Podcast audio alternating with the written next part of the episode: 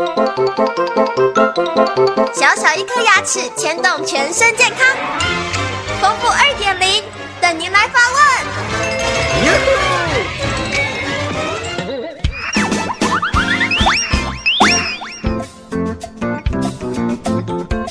大家好，我是丰富牙医诊所的刘佳琪医师。有患者跟我说，他之前去植牙的时候补了人工骨粉，隔了三个月回诊，医师说他的骨头没有长出来，这是为什么呢？他要该怎么办呢？我们骨头生长是需要时间的，每个人所需的时间不同，有时候别人的三个月并不适用在您的身上。如果补骨手术是没有问题的，可以再多等点时间。或许是您的身体对这类的骨粉反应比较差，所以必须要等久一点。大部分植牙又同时做补骨手术的患者。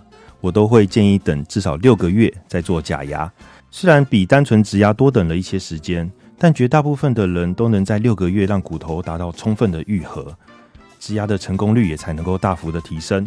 另一种骨头没有生长出来的原因，可能是患者本身的问题，像是有些患者会吃骨质疏松症的药物，哦，或者是注射这类的药物。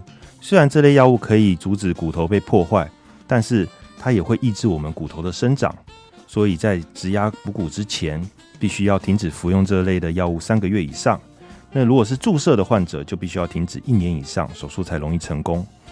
最后一种没有长出骨头的原因是手术本身的问题。那这又可以分成两种了。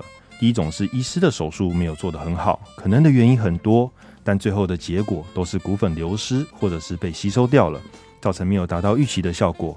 另一种是患者没有把伤口照顾好。导致伤口破裂，骨粉就跑出来了，或者是手术区域有过度的咀嚼压力，造成骨粉被吸收掉，这类的情况都只好再重做补骨手术，有时候甚至连植牙都必须要重植才能解决问题。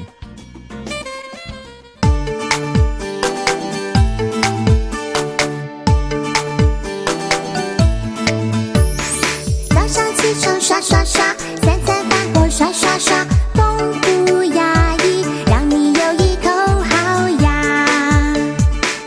手人间真美味。